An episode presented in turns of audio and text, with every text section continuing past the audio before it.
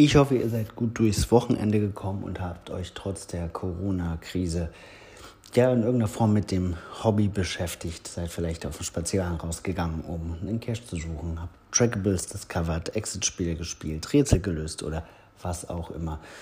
Ähm, ja, es ist in diesen Zeiten wichtig, sich äh, voneinander fernzuhalten, so schwer das auch fallen mag, gewissen Abstand zu halten und niemand anderen in Gefahr zu bringen. Wir wollen euch dabei unterstützen mit einem weiteren kleinen Trackable Discover Spiel auf Kescherreisen auf unserem Instagram-Kanal.